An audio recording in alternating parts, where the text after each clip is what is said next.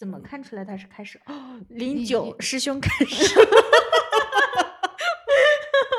那我们就唱那个 BGM 吧。好吧，听起来像我们已经喝醉了，但其实我们只喝了格瓦斯。真的已 经开始。我我先噔噔噔噔噔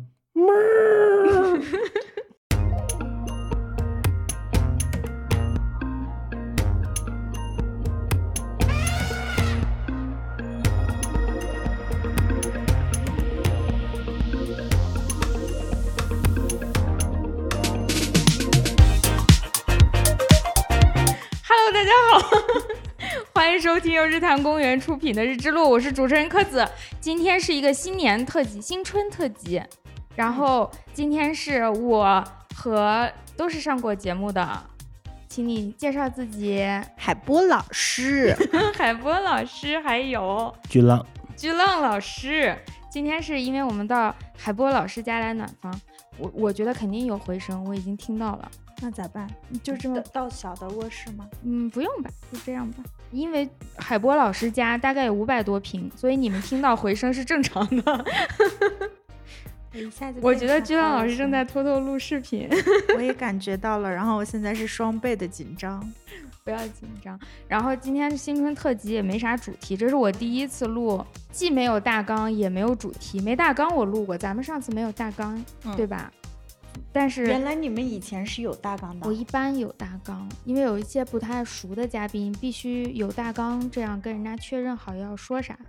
嗯，我第一次见到他的时候，嗯，拿着一个小本本，然后上面一二 三四，那托居老师的福，虽然我们第一次见你，把我放到了熟人的行列。因为我知道你肯定能聊什么主题。哎呀，这个视频，然后今天真的我们也不知道聊啥，就说过年了。嗯嗯，我们欢欢喜喜过大年，录一点儿啥？放出来的时间应该也是在正月里，就作为一个新春特别节目。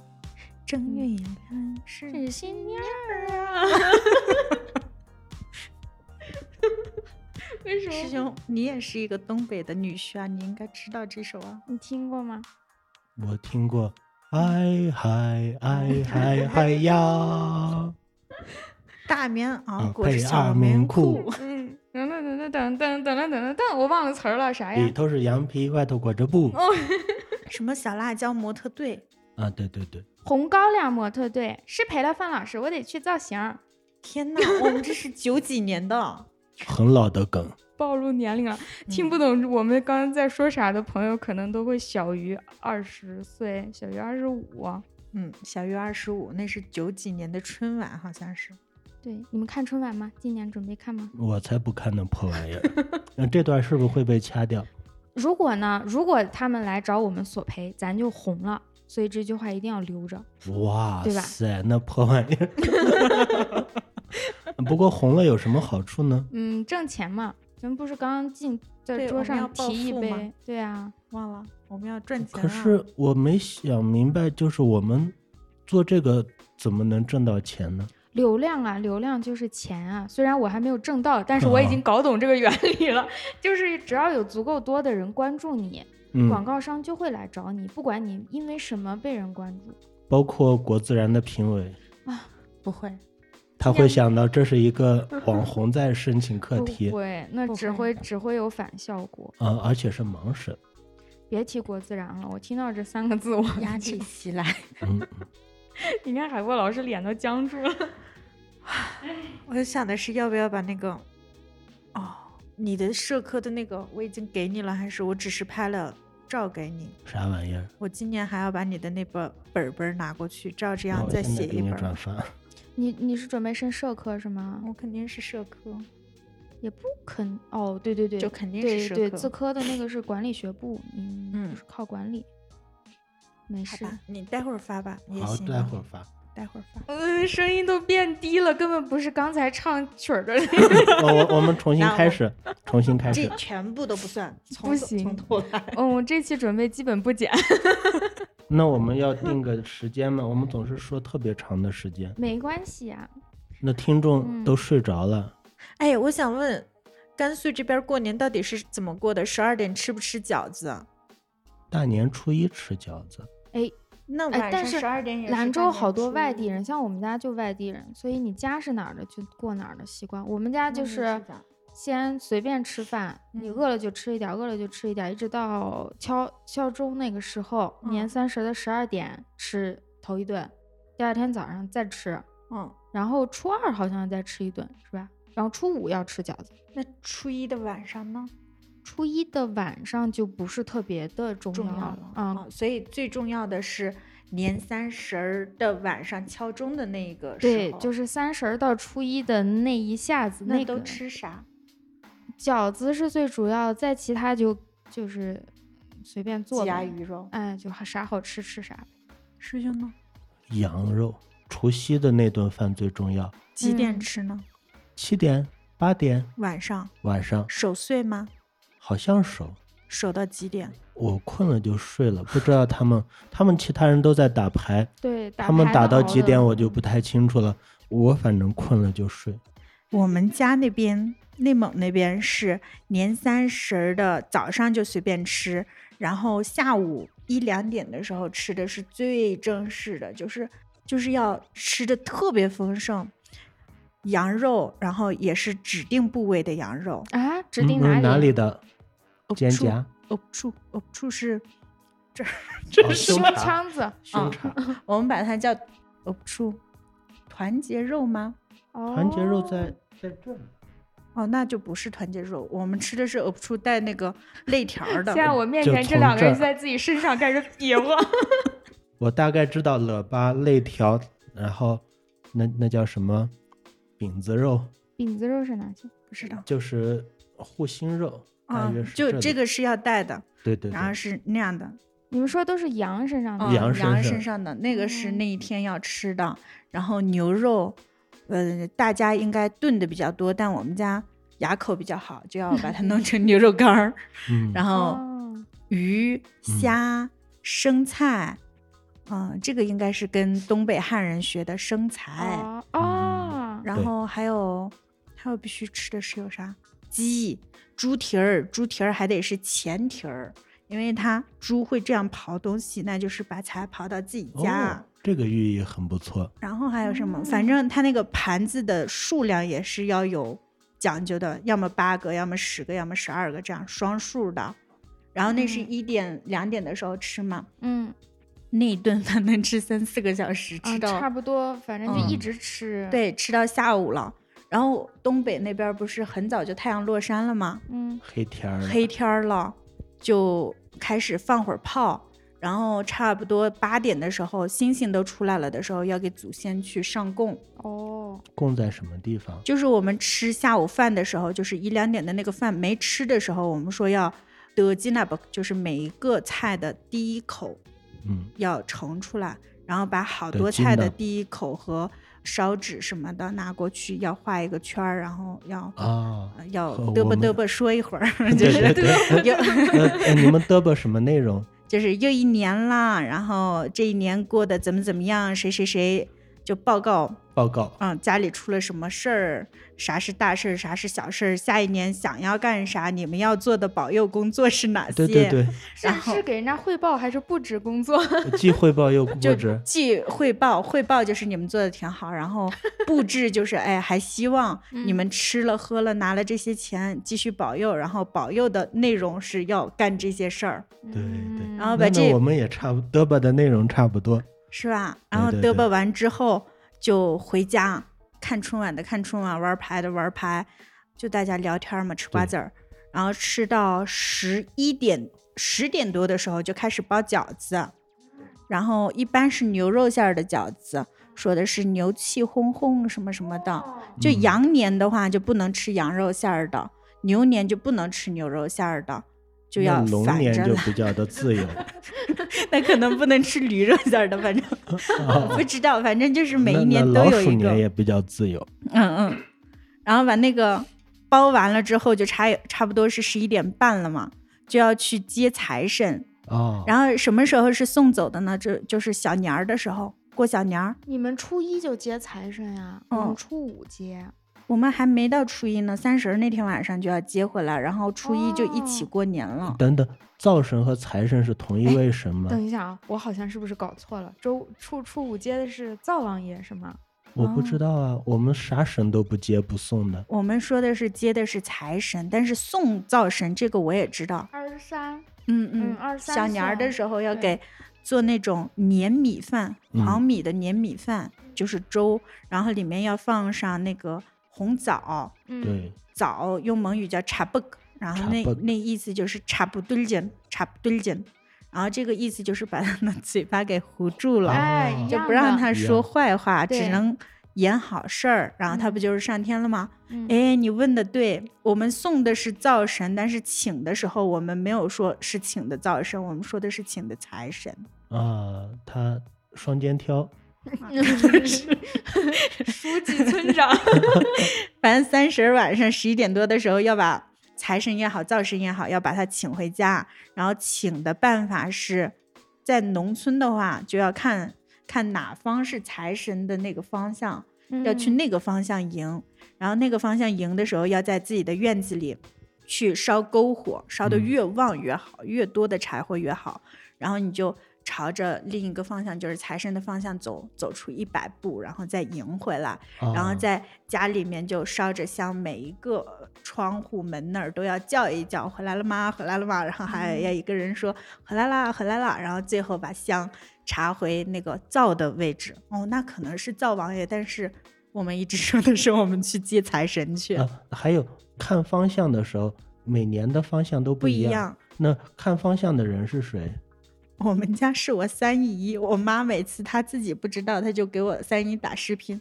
哦，今年是哪个方向啊？然后我三姨说我不知道他能，远程看吗？她不需要到你家来吗？不用每就是那一年的财神的方向就是那个，每家每户都是往那个方向去接。哦我在想，那他那个方向可能是日历上看的，或者是什么上看的，我不知道。他或者有他是告诉你东南西北这样，对对对，你们或者家会有西北、买那东北这样种。有很很多内容的老黄历吗？我们家不会，啊，就是这这种日历上会写财神来的方向对对向，对，啊，然后村儿里面会有会有看日人会历的看到，会嗯看日历。你把你的杯子放到这边来，不然我怕你岁岁平安。好的。我给我给你看着，你渴了你喊我。好，然后就这样就开始吃饺子。哦不不，先是把财神接回来了嘛，或者是灶嗯神、接回来了之后就要等，就要等那个倒数啊，五四三二一，然后就是那个一之前，我妈就赶紧抱着那个盖帘儿的饺子，就是放好的那饺子就过去。嗯。煮。煮饺子，有的时候他会提前十分钟煮，然后就是等着三二一的时候捞出来往往桌子上跑。反正哦就是要么往那儿跑，要么往这边跑。然后就是大家要磕头，嗯，我们就是单膝的那种磕头，磕说吉祥话，然后就是会有压岁钱。但凡没有结婚，或者是结了婚没有小孩儿，你就一直是小孩儿，你就一直可以捞到钱。哦，然后就会说啊，招谁的伯爷吧，就是像像钱一样健康长寿，就呃你你再说一遍这话。招就是钱嘛，，Joss 一对就是一一样，一样是，博哦就是呃博强，嗯、强比较比较健康，嗯就是强。的伯爸，博也罢，伯一伯一爸。啊、也罢就是走嘛，啊，你愿你走的像钱一样硬实，我觉得是硬实比较好。然后就这样，哦，然后就开始吃饺子饺子里面也会放硬硬币，嗯，我们啊也放放豆腐，放硬币，放放豆腐是啥？福？嘛，有福。哦嗯，，吃到豆腐也可以，吃到硬币也可以。我是在另一个同学家，他们是南方的，他们饺子里面会放糖，然后说是甜甜蜜蜜，但我 想象不出来牛肉馅儿、羊肉馅儿放了糖是啥味儿。它有可能那个馅儿整个是甜的。我刚才一嗯直在复习那句话，所以走神了，没有听你刚才说饺子里面要放什么放硬币啊？硬币，对啊，或者是嗯糖，或者是我们我们也放硬币。克子老师说的是放豆腐。嗯哦，我们家会放豆腐。哦，哎，现在也不包那么复杂了。然后初一就是，哦，初一一般我们不会出去拜年，就在家里面等着别人过来。为什么是别人到你们家？因为我们现在搬到城里之后，辈分比较大。哦，哎懂了，跟搬到。城里有关系吗？我们在农村的时候，我奶奶在，那肯定就是我们先要去奶奶家拜年。但在城里之后，就是要等我妈妈的什么外甥啊、侄子呀、嗯他们先过来拜就是你们在。城里的这一波人之对中，你们，之中是最长的。嗯然后初二的时候，我姐他们会回娘家嘛，家，然后我们全家人又一块儿去给奶奶拜年，懂了，懂了。这个嗯差不多啊。然后就没了就这样。嗯，嗯，我的讲完了。嗯，哦，突然跟我们使眼神儿。大部分内容是一样的，嗯包括说那些嘚不嘚。啊，我们的嘚不嘚是在除夕的晚上，嗯，大约八点钟左右，就吃的差不多饱了的时候，没有哦固定的时间，然后我们就出去嘚不嘚。都带啥？嘚不嘚的方式和你们几乎完全一样，呃，带点吃的，呃，这是给给给祖先的，呃、祖祖先其实也不是很祖的祖先，就是像给我的爷爷，嗯。然后还有像什么，每次我的小婶会给他父亲带点东西，嗯，就是这些已已经过世的长辈们。那会在哪里烧呢？我们住在城里面，所以呢，就是会在对差不多十字路口的每某个位置，也是在地上画个圈儿，嗯，然后开始嘚不嘚，那又烧点纸。细节就是给你爷爷的那个圈儿，跟你小婶儿的给他爸爸的圈儿是一个圈儿还是两个嗯圈儿？呃，不同的圈儿，哦，并且我们很严肃的讨论过在那边的通货膨胀问题。我们觉得那边应该会，如果那边的人他们有这方面的共同体的意识的话，嗯他们肯定会成立某种组织来统一规划。不啊会说某某个圈的人真的直接快递到某个人的手里面，这样的话嗯会造成非常严重的贫富差距，以及像像他们那边使用的货币，肯定不会严格按照我们在上面印的那个数额来来，不然就太离谱了。对啊，太卷的太厉害了。说到这个，我有一个小插曲想要去说，就是因为这次夏天的事情嘛，我我知道了好多。就是我们去烧纸的时候，那个我们那儿有那个 b o d a c h 是我 Dutch 本科的时候的毕业论文的题目，就是呃科尔沁的巫巫文化。这个巫巫文化呢，就是萨满跟四大门的他们的结合呃体。b d u t c h 跟那个博是同一个职业，它是同一个职业，但是它就是职业化的。嗯然后它是既有蒙古的萨满教的这个信仰元素，也有汉族的，因为我们的地域关系，它又有汉族的那个四大门信仰，四大门是什么？就是信仰狐黄长蟒。哦，甘啊肃没这些。哦，就是信仰那些个。什么黄大仙儿？对那个啊对对，他们会去东北有拜那些，对对对，所以那个 b o d a c h 就是一个集合体，嗯，地方化的一个萨满教的嗯遗留跨跨学科的一个行业组织。宗教文化交融。对对对，嗯然后呢，这些人现在我们那儿，你如果说哦，我要去找一个博，可能只有牧区或者是曾经出过内蒙的人，他才会说啊、我是博。但是很多没有出过内蒙的，尤其是没有出过那个小的地儿的，他就会说啊、我是 h 我是能掐会算的人。嗯然后呢，他跟我说的是，你给故去的人烧纸，尤其是黄纸，那是没用的。那些个黄纸只不过是答对那边的官吏，对，嗯，嗯然后真正的你想让他富裕一点的话，你就要给他烧金条。我就想，哦，我们现在活人 想要钱不贬值，不也是囤金条嘛？然后他说的是，嗯，那边也是一样的，你要给人烧金条。然后我们那边的就是这种丧葬服务行业，人家就有折好了的金条，还有银银宝，这两个是就是你要过年烧给自家人，你就要烧这些。然后，如果是刚有人过世，你想要答对那些官吏，他刚嗯去报道的时候，官吏要收钱的，然后要给他们的钱就是那个纸纸钱上，要么是呃盖印不印着那个阎阎罗王的那个粉色的那哦种钱，看到了吧通？银行，对对对，要烧那个和黄纸，还要盖了章的，一定要认准盖了章的。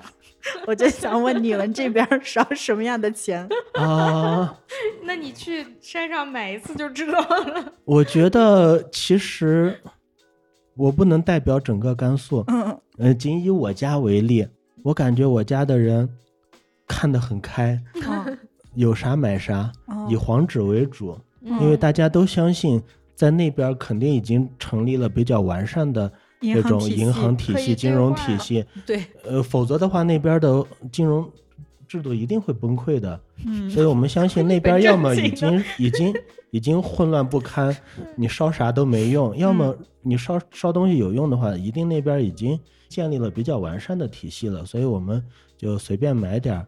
我相信爷爷和外婆在那边应该已经有有工作有收入，然后他们们应该是从那边的这种社会保障体系当中领工资的。哦 这有社会保障体系了，哎，我们的想象真的，对，就很好所以所以随随便随便烧点，嗯乐意烧啥烧啥就行，嗯然后写封信啥的也行。写信，呃，没有，我没，我我只是我我刚才在胡说。我以为呃，真我继续继续说严肃的啊，就是真、真实的情况是，我们会随便买点黄纸，以黄纸为主，就是嗯。那种黄色的纸上面盖着红色的戳。嗯。我们不太喜欢买天地通银行，因为那玩意儿感太假了。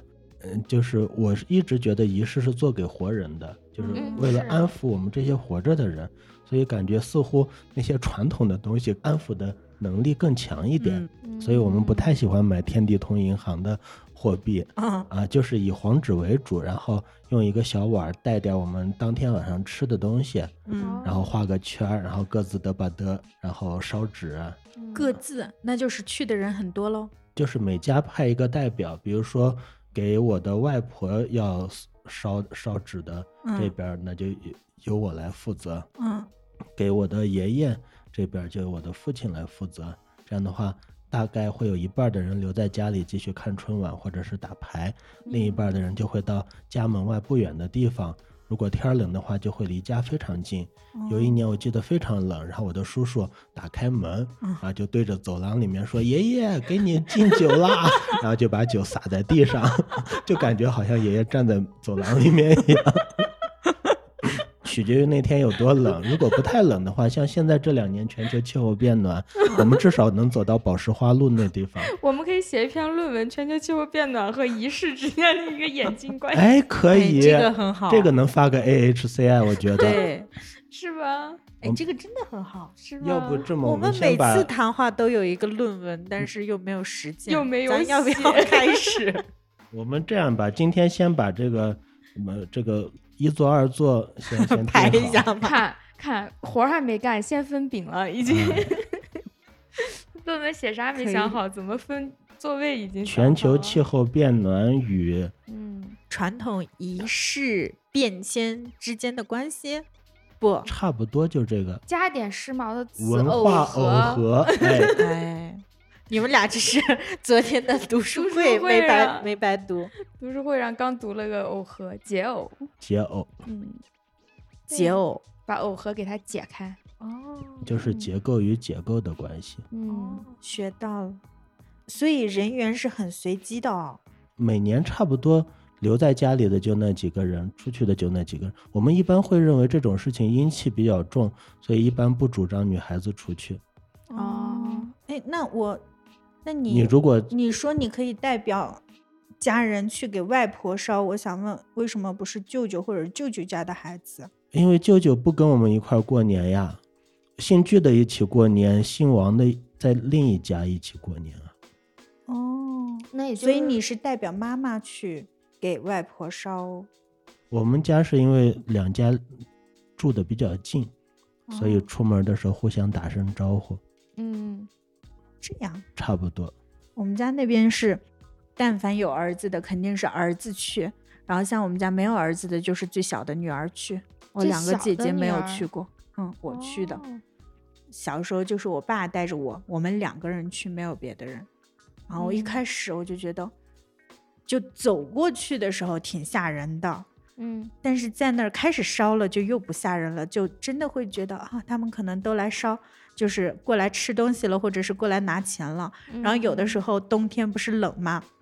来一个小旋风，嗯，然后就说：“哎呀，你看，把收了钱收了，对对收的对对对很好。我我们有一回大约就是也是一一阵小旋风，把这个正在燃烧的纸带上半空中，对对对，然后然后我们就下面的人发出一阵欢呼，嗯炸夫喽，炸夫喽！啥？这是啥？嘱咐这个单词啊，哦主妇，主妇喽。呃，嘱咐意思就是说爷爷对我们爷爷对我们的嘱咐我们听到了，哦，大概是这么一、哦一一个意思，我们就非常开心。喽，是的，还挺，好玩的。像一个咒语一样。确实像咒语。山东的是啥样的呢？哎，我听到这会儿我就想怎么办？你们待会儿要 cue 我，我就完了。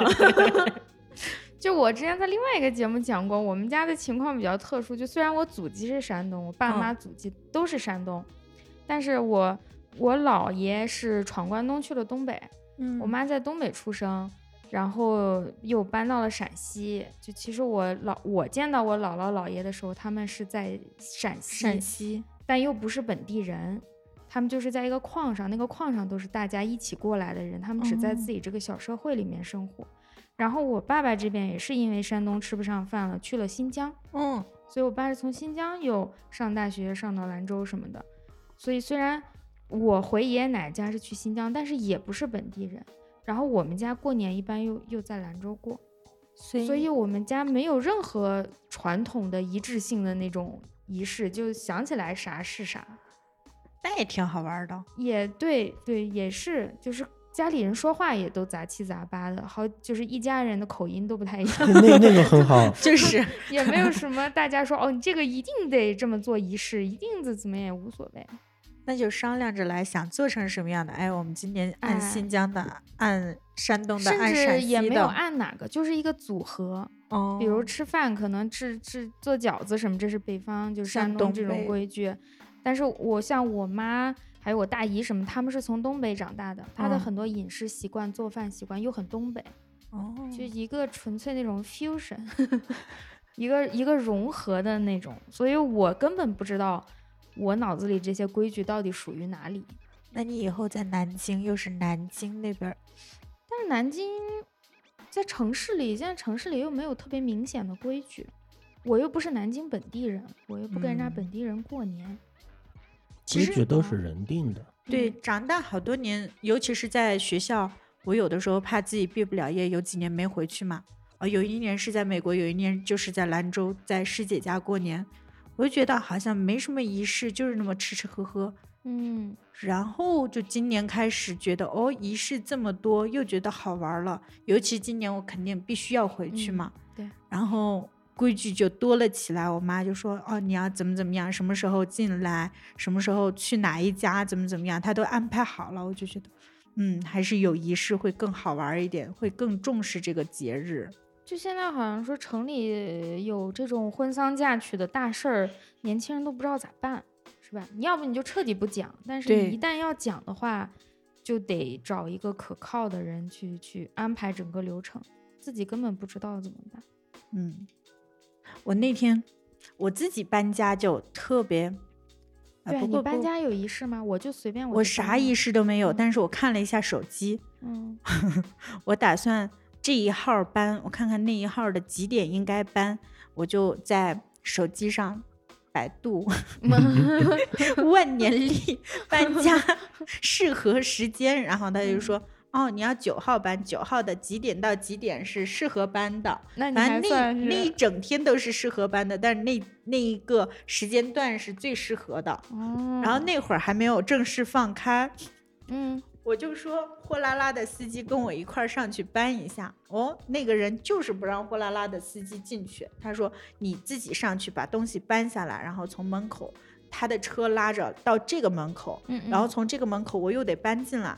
我就想，那我我就带上我的被子、一口嗯锅，还有一本书、一个电脑。哎，这就哦象征了一个家。对，我就嗯想了一下啊，锅碗瓢盆，把盐带上，把米带上。我带了两个碗，一个大碗，一个小碗，一个筷子。嗯然后我就说啊，那我就这些东西，因为他不让别人进去，我一个人也搬不动嘛，我就搬了那些个到那个小区的门口。然后我又在呼啦啦的车上，我就说，要不然你走吧，这点东西我自己就能搬过去这。确实确实很近然。后那个人也说：“哎呀，算了，我看你这么辛苦，又是个小孩儿呀，那天可能造的不像人样。”他就说：“算了，我也不去不去跟你要钱了，反正就那一共就一百米不到嘛。百米，嗯他给我拉这儿，然后放到那门口，他就说啊，下次你剩下的东西我帮你搬。然后我说行的，到时候我再给你付钱。嗯，他就把我撂在那儿，搬过来。我想，哎呀，既然是搬过来了，应该要有一个仪式，得开火嘛。嗯，但是我当时忘记了这个燃气灶还没安，啊，我就说师姐，你在这儿待着，我去叫个外卖。我叫了个饺子，然后在那儿一啊吃，我就说啊，我这开火了，我算是搬进来了，我先住着。但是形成鲜明对比的就是那个男人搬家，哦，好大的仪式，他们哪哪个男人？冤大头。哦哦，知道了，我知道了哦啊，哦哦好好好知道了知道了，行长，然后他搬家，他今天晚上已经被起了十几个外号了，你知道吗？嗯，他搬家，他们家是那个先去庙里，他们那儿每个村都有一个庙，对，然后这个庙我们那会儿上学的时候应该是听哪个老师去讲过，他就说的是会把那个神抬出来晒，啊每家每户要串。对，啊，那个我忘了是哪个老师讲课的时候给我们讲过这个仪式。反正他说，啊，他们那儿刚进行了一次这样的一个晒佛仪式，然后就问了神，什么日子是适合搬家的。然后我的那种研究兴趣就来了，我说 神是哪个神？然后对说他怎么回答的？对，道教的某个神，道教的哪个神？我说不上，我我回头问，我说啊，那你一定要问。第二个问题，啥问题？我说那他问神是问的怎么问的？是有一个就是媒介吗？就像我们的那个萨满一样，他问萨满，萨满再去问神呢？还是他像那个基督教的，他可以进行一个通灵，通灵，他自己直嗯接问吗？那那个神是怎么告诉他的？是那种就是机伏击一样那样告诉的吗？还是你是抽签摇个罐子下来了一个那样告诉的吗？然后他说你问的神神叨叨的，我都不知道。他就说反正神说二十几号的某一天是合适的，然后我说那我上次百度人家是嗯精确到了几点到几点的，那你这是几点呢？他说没有那么精确，就这一天都行。我说哦，好吧。然后，然后我就想的是，哎，那你这个也不怎么严谨吧？还没有我自己算的严谨。还没有百度算命严谨。对。然后他说那没有，我们要挂被单儿呢，我要买那个小的粘钩。我说被单儿，啥是挂被单儿？挂到哪他？说要在门上挂被单儿。我也就懵住了，也是这种表情。我说嗯被单儿，我想的就是床铺的被单儿，那很大呀。对啊，然后我说挂被单儿挂几天呢？那是不是也挺丑的？然后他说反正也没人来，而且是从神那儿求来的。我就说哦，好吧，我想看你们哪天搬家，我去帮你搬。我要进去，我要看看是整个仪式怎么样帮做田你是做野调查田野去了。然后我就真的去了呀。去的时候，他跟我说我们在搬呢，能不能麻烦你一个事儿？他说，我说啥事儿？他说你不要空手来，你给我带几个苹果。然后我说啊，这个我懂，不就平平安安嘛。然后我就又买了橙子。圣诞节，你这对，我想的是，那既然平平安安，按我们的规矩是你不能是单数进去嘛，我就又买了哦橙子，嗯，心想事成。然后哦还买了柿子，事事如意，不就是编这种词儿吗？然后还买了个火龙果，红红火火。敬酒让你说词儿的时候，你怎么说不出来？这会儿一套又一套。那会儿你发挥了呀。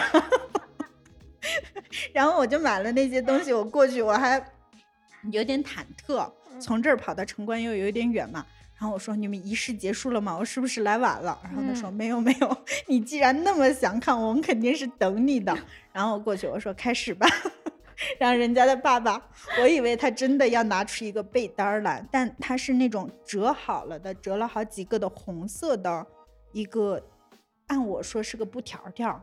嗯，嗯然后他就把那个，呃，也不需要什么粘钩，就是在门上面，搭着不是就在门的上面，他拿那个透明胶给粘上了。哦。然后我发现哦，那个放两年都不会在乎，因为看不太出来，也不会哦丑。但那个我就是也想问师兄来着，你知不知道为啥要放那个？那个到底是个啥？我以为按我们那儿那肯定是那这被单儿里面裹了什么符或者是什么吗？嗯，什么五谷杂粮之类对对，的。我就说这个能不能打开？他说不打开，这都裹好了的。我说里面有东西吗？还上手摸了一下，没有。然后说嗯，好吧。然后那个是神给的，那可能是个保佑吧，反正就是在门门沿儿上弄了那个，然后人家写了对联儿贴在那儿了，然后还干了一个就是从老家蒸了那种馍，嗯然后那个馍也不叫馍，叫马蹄，是一个特殊形状的一个馍。嗯然后呃带了那个，然后人家说第一顿饭一定要吃长面，所以是长长的那个面条拉面，拉面，然后。有一个仪式活动，就是他在一个碗里面倒了半碗的酒，然后把那个是很纯的酒，所以那个酒可以点着，燃烧了之后，他用那个黄纸蘸着那个燃烧的那个每每一个房间又走了走，嗯嘚不嗯嘚，就是说的是啊、如果有脏东西，就请你们都出去吧，我们要开始在这儿住了，就哦请他们出去，然后又拜了拜，每一个门口都拜了拜。我就特别好奇的是，那卫生间是要拜还是不拜？卫生间里面有没有脏东西？然后人家的爸爸是帮着驱出去了，但是不在那儿拜。哦，然后就觉得被比下去了，那我的搬家一下子 呃就别担心没有，别担心没有。成，没有 没有那我比你更么随便，我稀里糊涂呃就搬我强烈怀疑，正因为那天有你在，所以他们表演的格外隆重一些。我是强烈这样怀疑的。记不记得刚才我进门的时候，嗯就是拿出来门神的时候，你变得一下子很严肃，然后问我方位啊什么的。对对对，都是我在逛市场的那一天，我看见卖门神的那个摊儿，我才临时想出的这些仪式。所以我觉得都是人定的。如果你在意的话，我可以表演出更多的节目来但他们那个是从老家带过来的，啊。就是可能。嗯那本而且来没有那么那么完整，那么严肃，哦可能因为你来，本来说要放炮，你听见放炮的声音吗？我们一路上都在讨论，我们需不需要再买点炮不用，啊？有你这句话，我就放心了。我们在讨论要不要有这个仪式，因为我不知道暖房到底要干嘛。其实我也不知道。暖房最重要的事情就是让这个房子暖起来，对对，搓一顿。我知道是要要一定要吃点东西，让嗯屋子热起来。我觉得世界上百分之九十九的仪式都就是要搓一顿吃一顿，搓一 嗯，搓一顿才是仪式的真正的主角儿。对嗯，我们已经搓了，搓了。然后回到刚刚你说为什么我看到那个门神我就肃然起敬，我想的是，它是一个神圣的东西，虽然是在一个世俗的摊位上买来的，但是它进了我家，我要是把它放错了，或者是就比如说。啊，尉你会迟恭在被这种做还是魔法力对对量对，反噬。哦，对，我会把这个他刚刚在问哪个在左，哪个在右。对，嗯，然后那天还有一个同事，他给我送了一个那种手串儿乱七八糟的东西，我就想完喽，这个我要放哪儿呢？放尽可能高的地方，要洁净的地方。对，我那天本来有点邋遢，我就想啊，打扫卫生，就为了迎接他给我寄的这个 快递。哎呀，哎，我之前去一个咖啡店，一个朋友的咖啡店，然后就问他屋里种的啥树，他就嗯说他妈妈本来想给他店里放一个发财树，觉得寓意好。嗯，他说不行，这样我压力更大，万一这个树养死了呢？是的，是差不的，多这种感觉。对他反而没有敢养发财树，养了别的。我说这个思路真是我想起来。很久以前，我带包老师去射箭，嗯然嗯，后啊，我也去过，我也跟你去过。呃，我们去的不是同一个地方，射箭协会嗯，玩的是传统弓，哦，然后他们要行礼，嗯，就是嗯对我们见到要行礼的。对的对的，嗯。他们呃射完箭以后，嗯。哎，扔靶前，对，射箭前他们要要对着那个箭靶鞠个躬，嗯，然后呃，海波老师就很很开心，然后就就好像做做田野调查一样，一个劲的问我这个箭的这个小神仙到底住在住在靶的哪一个位置？在靶里，他岂不是天天被大家描述？我就想的是，那你是冲着靶的方向去拜的嘛？那他是在高一点呢，还是低一点呢，还是左面呢，右面呢？正中间。我们去的是剑馆，嗯，没有这个这个陈规陋俗。对，哦嗯，陈规陋俗。我们练剑道也有，但是和对手，对手就是嗯，先先先就是以一个固定的姿势几步走进道场，然后跟对方鞠躬，嗯，然后表示对对手的尊敬。有一个蹲下来，然后起剑，这样这样再什么什么之类的。对对，你，呃这个好好多好像都有，像那个相扑也会这样嘛。嗯，对，然后像呃博客的入场的时候的那个鹦鹉，其实也是对对哦方的尊敬和对场地的尊敬嘛。对对传统宫的比赛当中，两个对手也要先先先行礼的。传统功就是他俩先行完礼，再各自面对自己的靶子。对对对，嗯，靶子的小神仙，好笑 了。脑子里 迷迷糊糊、奇奇怪怪的想法。不要随意观察我们人类，好吧？你们做人用人类学。所以当海波老师第一次问我这个问题的时候，我有一种被访谈的感觉。我这时候才发现，我曾经作为一个人类学家是多么讨厌。所以你那天晚上，你是耐着性子，算了算了，自己的师妹我带来的，我不能发火。你就是一种还债的心理是吧？哎呀，讨厌别人这么多年。我有的时候觉得自己有点离谱，我自己去举行一些个仪式的时候，我没有完全的是一个参与者的心态，我又会跳出来以一个呃小学者或者是调查者的想法去想，我在扔纸钱，那是扔给谁的呢？这嗯一路上为什么要过个桥就要扔一次呢？为啥是过桥的时候扔？嗯，然后十字路口又要叫一叫，这为啥呢？他就会跑走了吗？嗯，那那样的话，那最后在那里的在还是不在？我会担心他不在。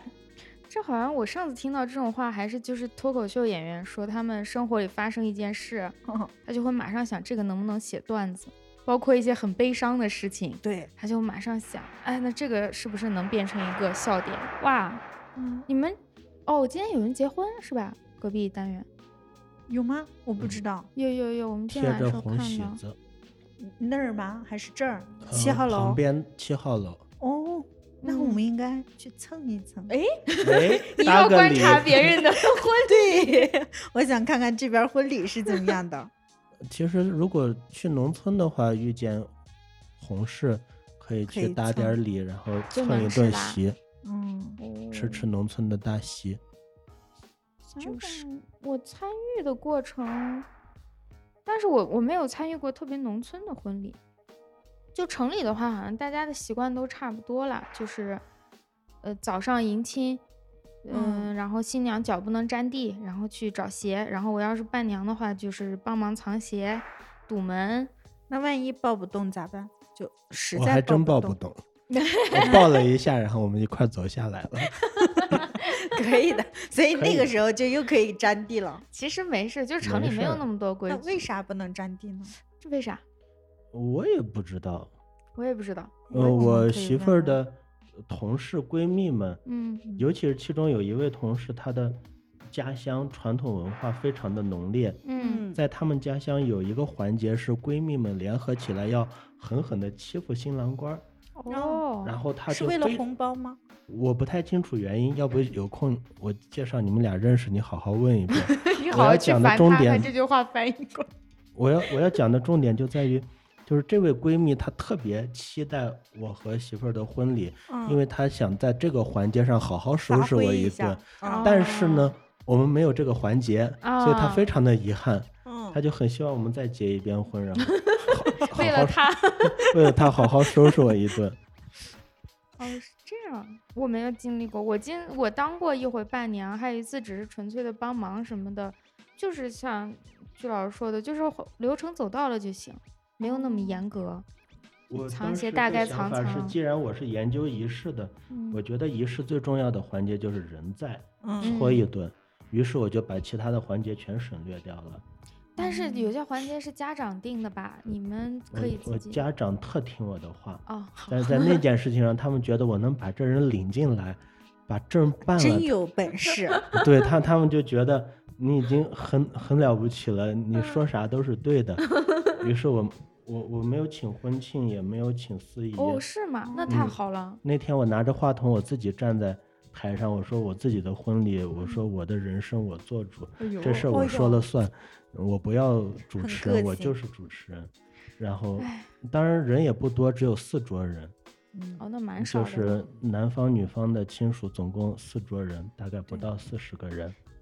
哦我说也不需嗯要摄影师，你们所有人都给我们拍照，然后拍完以后发群里就好了。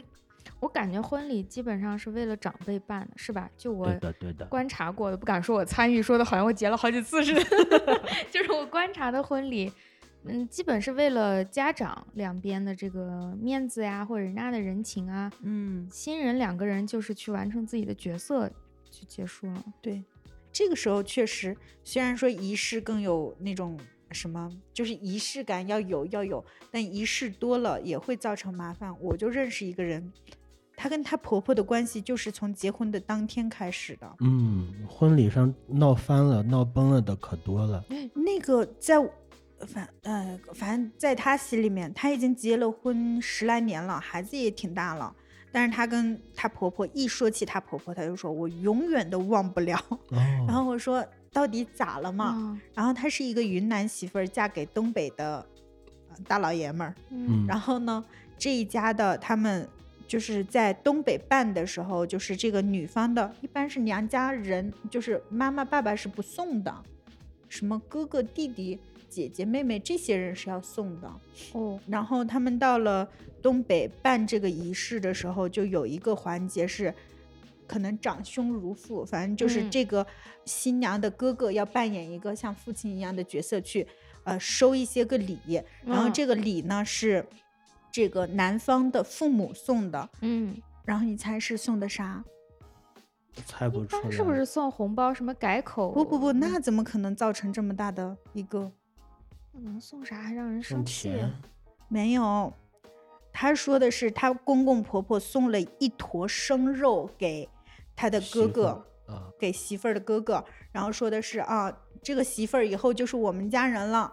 这个是娘胎里十月怀胎生下来的，我们现在把肉还给给你还给你。哦然后就是这个意思，但是他还说出来了，给解释了，因为是两，就是两个地区的人，如果是东北人娶东北人，他可能就不用解释，大家就知道了。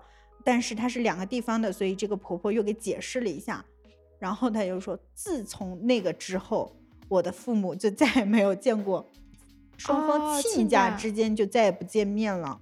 然后他们两个在广东生活，他就说，自从那个婚礼，我就跟我的婆婆对付不上了，我就觉得天哪，这个仪式要是没有那也就好了，但是就是有那么一个仪式，就造成了这样的一个结果。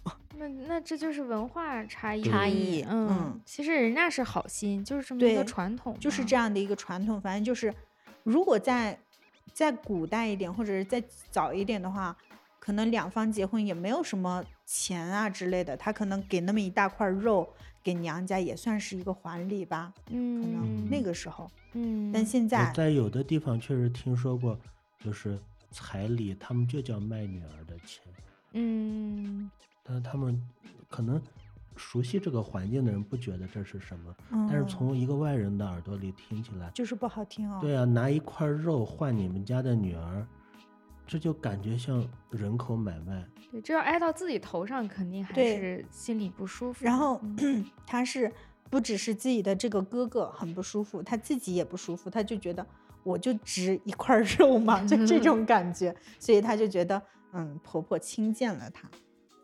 哎，这种环节难道不提前沟通吗？我不知道，婚礼不是还要演演练什么这那的？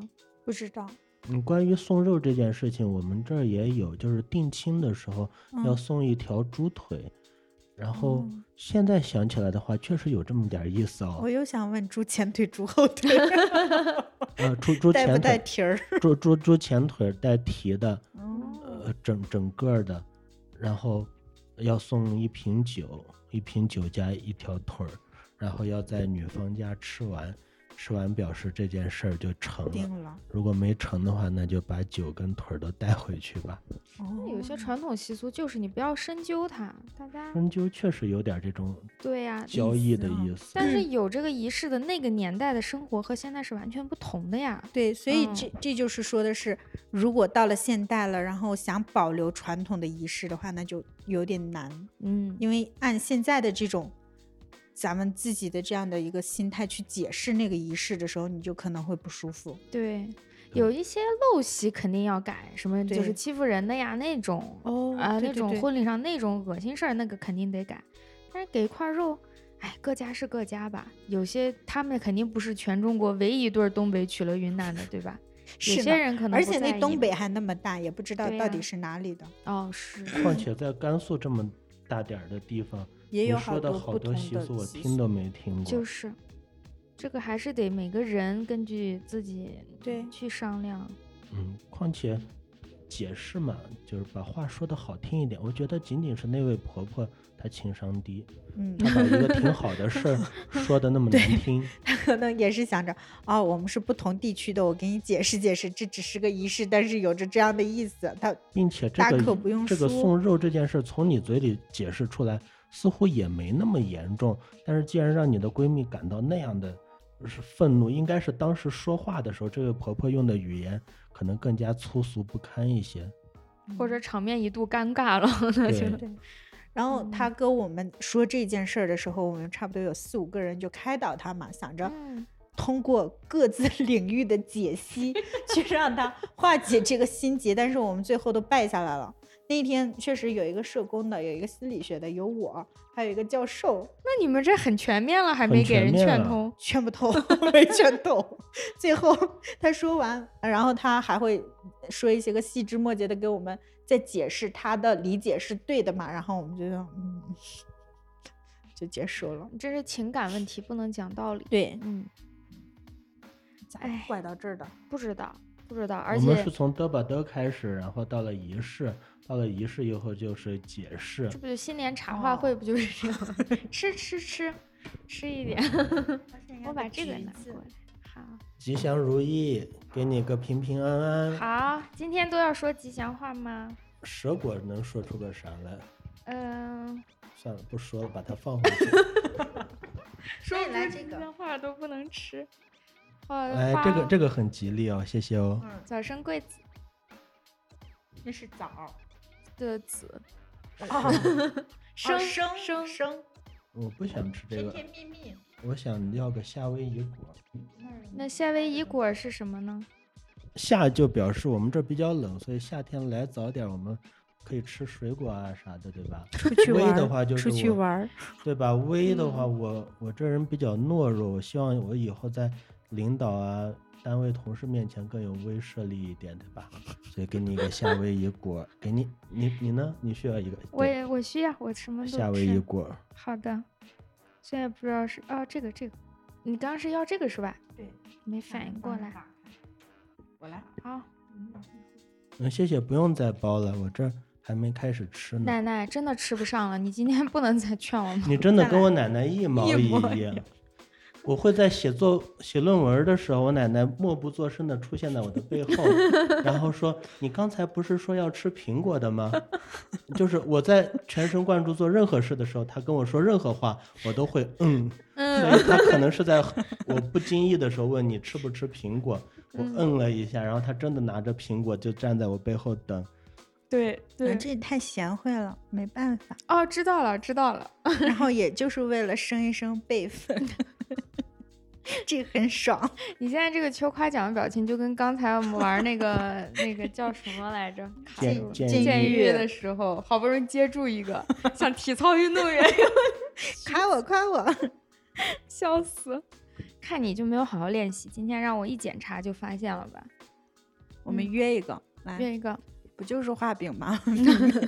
明年的时候，我肯定可以像你一样左转右转，还能把它竖着竖着也能接住。好，还有下面呢，还有下面那个杆儿的底儿那是那个最后再说吧。那个好接，那个比插着头儿好接。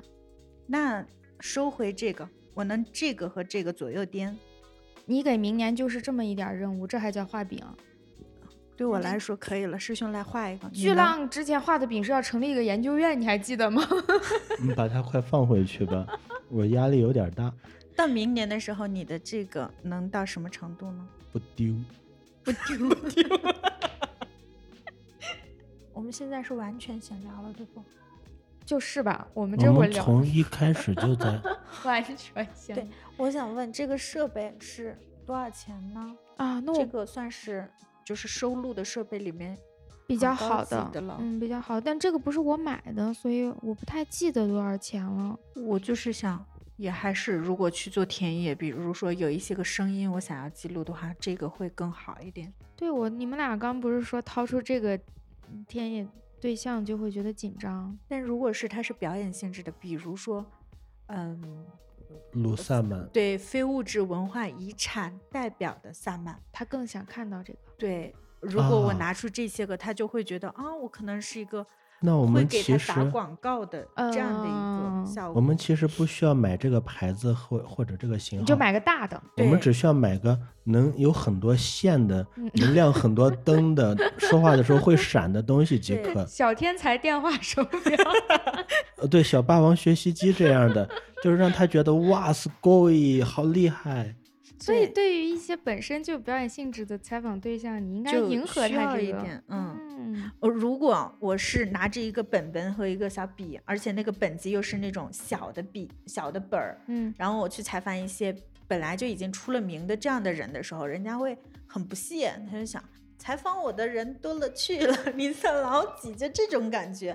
所以嗯我有的时候我自己有一个那种手持的摄像的，啊，但一般我都不会用，但是那会儿我就会用上，然后那会儿再弄个 弄个单反，他就会觉得啊，来来来，你来你来，你要问啥？我觉得是的，是的，嗯有的时候单位里面领导开会，他会特别强调，那拍照的时候必须拿个大单反，哗啦哗啦闪哦的时候，他才觉得这才叫拍照。对，懂了懂了，那你可以用这个，或者反正也不必是这个。你如果就是想撑场面类的东西，我的想法是接一个那个复读机，然后磁带在里面转的 那种。哎，最好就是能把，就比如说我说着话，然后它可以直接转成文字。那可以呀、我讯飞就可以讯飞就可以。对，我的想法就是一定要够酷炫，比如说你拿出个唱片往里面一盖，那就复古的那种范儿要起来，对对对嗯但实际上你真正收音的设备是你兜里的那个录音笔从一种后现代主义的角度来说，其实我真的怀疑柯子兜里有一个录音笔。我我们其实是这个手机在录。啊，我就知道。弄了半天我从第一次我就对这个设备特别好奇。啊，那你当时怎么没问？不好意思嘛，当时我我问了，会不会觉得我是个老土？现在也觉得你是个老土现在无所谓了，在你心目当中什么样的都无所谓了。嗯，我感觉这个设备就是它录出来还是比手机的要更，就是对你的人生更干净一点吧。我我觉得它其实能获得信息更多，你后期处理的时候可以把不要的都去掉。嗯，尤其嗯剪辑的时候可以看着波形把咽唾沫的声音剪掉，那个是我特别喜欢的。嗯，哎，那个现在因为播客不是比较相对来说做的人多了嘛，算是一个行业了，已经有一些专门的剪辑软件，嗯，它能通过数据直接识别你们的咳嗽啊、呃咽唾沫呀、嗯啊这种，哎，剪掉了。它就直接剪掉。第一波它就这么预处理完，然后你自己剪的时候只要剪内容就可以了。那真的很好。对，一旦有这个需求以后，然后也有专门的播客录音设备，因为这种设备它并不针对人声，我嗯，们会嗯自己配话筒什么，它那个设备它就会提取人声专门的那个波段，让你的声音听起来更清楚、更好听，周围其他声音就不需要了。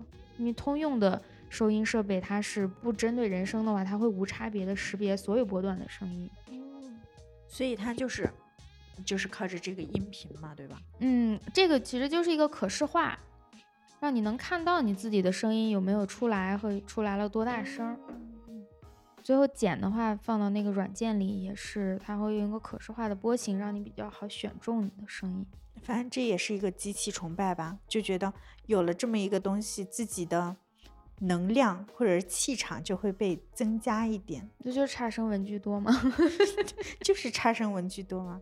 我是去做调查的时候，我会尽量避免自己带一些奇奇怪怪的东西，嗯穿一些奇怪的衣服，就哪怕再热，我尽量不戴墨镜，不打墨镜肯定不戴，哦我尽量不打伞。嗯，我觉得可能是因为你的研究对象那些石头沙子，哦，并不是，要看你就是说。我去做那个贫困的时候贫困调研的时候，嗯，我不想让他们，就是我尽量吧，虽然这是他肯定会觉得我是个外来人，嗯但是我想尽量减少自己身上特别显著的那种外来标志性的东西，包括这种我肯定不带。让我要录音的时候，我手机都是放在衣衣服兜里，我不想让他感觉到我正在一边跟他说话，一边拿着一个时髦的机器对着他什么的。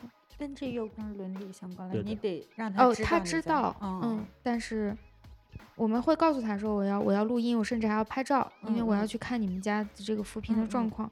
但是我尽量的想跟他聊天的过程中，不要让他的注意力停留在我身上一些奇怪的东西上。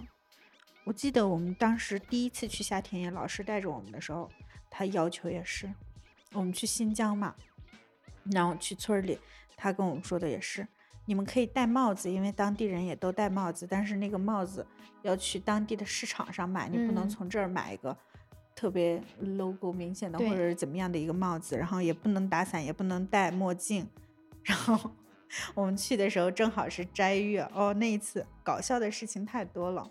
因为是去村儿里，不太方便在那儿借宿，嗯，所以我们就是去镇子上住，然后去村儿里，嗯，去做调研嘛。早上去，晚上再把我们接回来，中午就在那儿，要么是背的早上的包子，要么就是那种粉皮儿什么的。到了嗯中午，有的时候就馊了，或者有的时候我们就 挺着，等嗯到晚上再吃。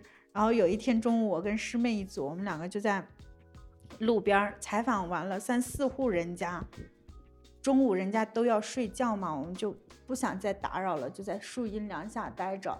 但是那个树阴凉特别少，就那嗯个树光秃秃的，我们在那儿 待到都快要晕厥了。有一个老爷爷开着一个三轮车来回过了三四次，最后他停在我们那儿说：“要不要去我们家喝点水，吃个馕？”看你俩快死了。然后我们就去人家吃了西瓜，喝了茶，吃了馕，特别开心。我们就说，那我们就采访你吧，就开始嗯问人家我们的那个家谱嘛，就是说他说啊，你们家有几个孩子呀，怎么怎么样。这个时候闹了个特别大的笑话。我那个师妹，她是甘南的藏族，我是个蒙古族。嗯我们去新疆采访的是回族，嗯，然后新疆那边的回族都是陕西这边迁过去的，好多哦都是，所以他们说的话又有新疆味儿，又有陕西味儿，陕陕西味儿。我们问到你儿子叫什么叫什么名字的时候，他说的是他的姓儿，嗯，照妖镜。然后我说 照妖镜，我想的就是照妖镜魔镜魔镜的那个照妖镜。然后那个照我写出来了，妖镜，我就确认嘛，妖镜。嗯然后他说对，越近，你真的聪明。就这个，我我问了好多次，我说的是，我说的是那个妖，我说的是大妖精的妖精。确实他说是的，大妖精的妖妖精。然后我就写了个妖，总觉得谁会给名自己的儿子取名叫妖精呢？我说大妖精的妖精，他说是的。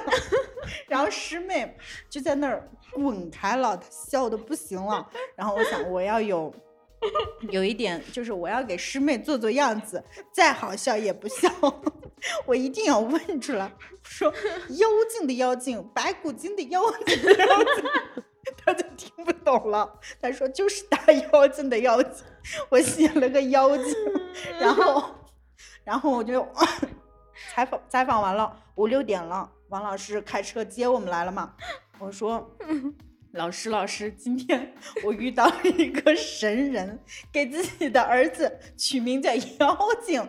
然后王老师特别淡定的，啊，那咋了？我弟弟也叫妖精。